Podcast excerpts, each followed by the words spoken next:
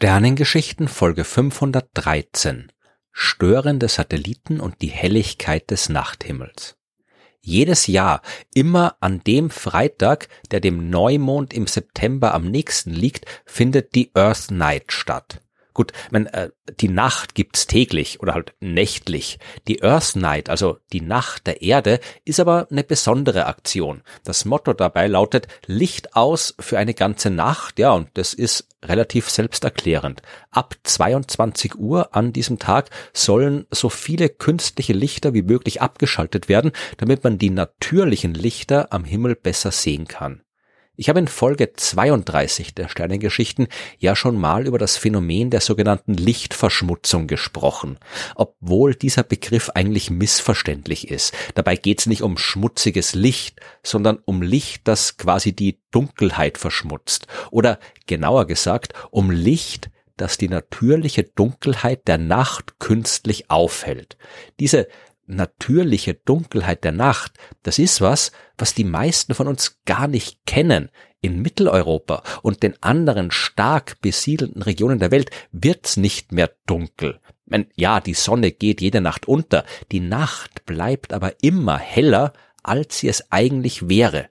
Die ganzen Lichter, die wir anknipsen, die machen den Himmel hell, so hell, dass man bei Weitem nicht mehr alle Sterne sehen kann, die für unsere Augen eigentlich sichtbar werden. Wenn man einen echten Nachthimmel in seiner ganzen Pracht sehen will, dann muss man in die Wüste, auf hohe Berge, abseits von Städten, auf den Ozean oder sonst irgendwo hin, wo niemand lebt und wo man deswegen halt auch nur sehr schwer hinkommt. Nur dort kann man das sehen, was Jahrhunderttausende lang und bis noch vor wenige hundert Jahre alle Menschen immer sehen haben können, wenn sie nachts zum Himmel geschaut haben. Ich habe früher schon erklärt, dass der Verlust der Dunkelheit nicht nur ein enormer kultureller Verlust ist, sondern auch ein ökologischer und finanzieller. Wir schalten die Lichter ja nicht ein, weil sie den Himmel beleuchten sollen. Das passiert nur, weil die Lichter ineffektiv sind, schlecht geplant und schlecht organisiert. Das ganze Licht ist verschwendet und damit auch die Energie, die für den Betrieb gebraucht wird das Geld, das dieser Betrieb kostet. Man könnte jede Menge Geld und Energie sparen, wenn man ein bisschen besser auf die Beleuchtung achtet und es wirklich nur dann hell macht, wenn es nötig ist. Das wäre auch für die Umwelt besser. Viele Tiere und Pflanzen und auch wir Menschen kriegen Stress und gesundheitliche Probleme, wenn es nie mehr wirklich dunkel wird. Über all das habe ich in der früheren Folge schon gesprochen. Auch darüber, dass es durch weniger künstliche Beleuchtung auch keinen Anstieg der Kriminalität gibt und die Straßen jetzt nicht weniger sicher werden und so weiter. Der Anblick des Himmels und die wissenschaftliche Erforschung des Weltraums wird aber auch noch durch ein anderes Phänomen gestört, das nicht ganz so offensichtlich ist, wie es die hellen Lichter der menschlichen Städte sind. 1957 ist der erste künstliche Satellit ins All geflogen und die Menschheit war zu Recht sehr aufgeregt über diesen Lichtpunkt, der sich da über den Himmel bewegt hat und der von Menschen dorthin an den Himmel gebracht worden ist. Der kleine Sputnik damals, der war keine hundert Tage im All, aber ihm sind im Laufe der Zeit sehr viele weitere Satelliten gefolgt. Durchaus zum Nutzen der Menschheit und der Wissenschaft. Die Astronomie, die wäre längst nicht so weit, wenn wir nicht auch unsere Messinstrumente im Weltall hätten. Unser Alltag würde völlig anders aussehen, hätten wir keine Satelliten für Navigation, Kommunikation, für die Wettervorhersage und so weiter. Der Weg in den Weltraum war ein wichtiger technologischer Schritt für uns. Aber das gilt auch für die industrielle Revolution, die Erfindung der Dampfmaschine oder die Erfindung des Autos. Und trotzdem sind wir deswegen jetzt bei einer Situation angelangt, in der wir uns mit der Katastrophe der Klimakrise auseinandersetzen müssen. Die Lage bei den Satelliten, die ist noch nicht so dramatisch und hat auch nicht das katastrophale Potenzial der Klimakrise. Aber es wird halt trotzdem nicht schaden, wenn wir uns hier zur Abwechslung mal vorher überlegen, was für negative Folgen das vielleicht alles haben könnte und es dann gar nicht erst dazu kommen lassen. In Folge 228 der Sternengeschichten habe ich schon vom Kessler-Syndrom erzählt, also einem möglichen Zustand, in dem zu viele Satelliten in der Erdumlaufbahn so viel Weltraumschrott erzeugt haben, dass ein Flug ins All und durch diese Müllzone hindurch sehr schwierig oder fast unmöglich wird.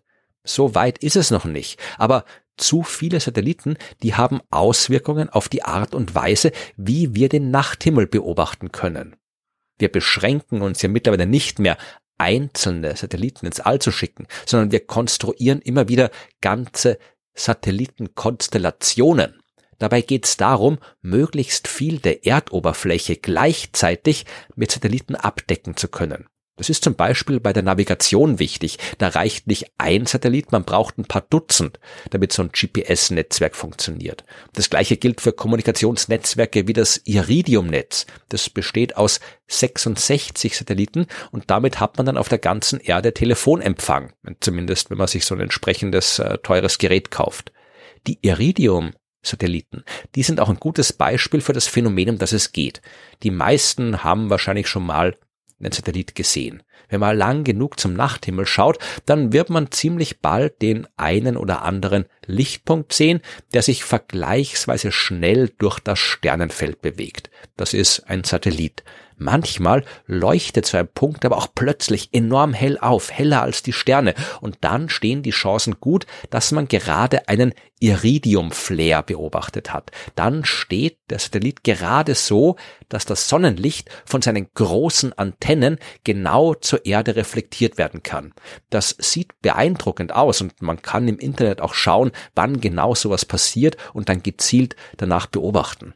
Aber wenn man es jetzt nicht mit 66 Satelliten zu tun hat, sondern zum Beispiel mit 66.000, naja, dann wäre die Lage vermutlich anders, wenn da ständig so ein Ding aufblinken würde. Und genau das ist im Prinzip das Problem. 2018 hat die Firma SpaceX die ersten Testsatelliten ihres Starlink-Netzwerks ins All geschickt. Und da geht's nicht mehr um ein paar Dutzend künstlicher Himmelskörper, die am Ende die Erde umkreisen sollen. Da geht's tatsächlich um ein paar tausend bis zehntausend. Andere Firmen wie Amazon, ja, die planen ähnliche Netzwerke, damit sie weltweites Internet anbieten können. Es ist also absolut nicht unmöglich, dass in Zukunft, in naher Zukunft, hunderttausende künstliche Himmelskörper die Erde umkreisen. Und das schafft schon auch Probleme. Zuerst mal für die Forschung. In der Astronomie, da nutzt man Teleskope, um Aufnahmen des Himmels zu machen. Und dabei wird oft Minuten oder Stunden lang belichtet, damit man noch möglichst leuchtschwache Objekte abbilden kann. Wenn da jetzt aber ein ganzes Netz an Satelliten die Erde umspannt, dann werden die selbstverständlich immer wieder durchs Bild fliegen und dort Spuren hinterlassen. Diese Spuren ja, die kann man leicht erkennen und später aus den Daten entfernen, aber das ist erstens zusätzliche Arbeit.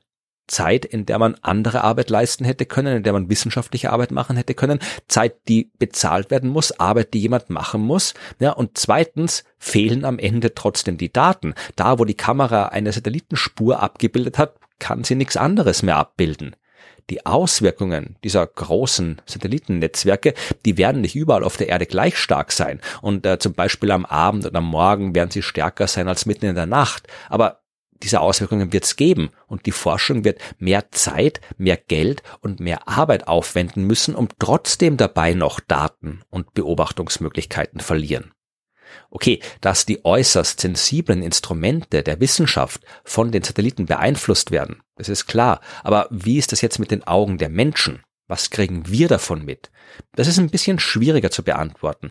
Nicht alle Satelliten, die leuchten so hell wie Iridium-Flares. Manche kann man wirklich kaum sehen. Manche sind für unsere Augen auch gar nicht zu sehen. Unser Auflösungsvermögen ist zu schlecht dafür, was aber nicht heißt, dass das Licht, das die Satelliten von der Sonne in Richtung Erde reflektieren, ja, dass dieses Licht nicht vorhanden ist.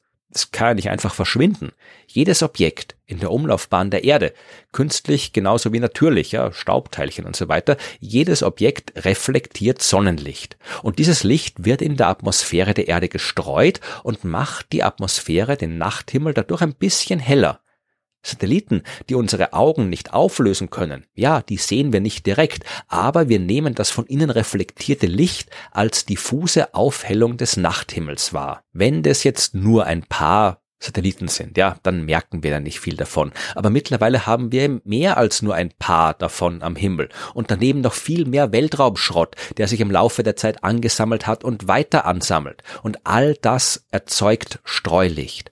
Im Juni 2021 haben Forscherinnen und Forscher eine entsprechende Analyse dieses Streulichts durchgeführt, das von den aktuell, also damals aktuell vorhandenen künstlichen Objekten ausgeht. Das Ergebnis 20 Mikrokandela pro Quadratmeter.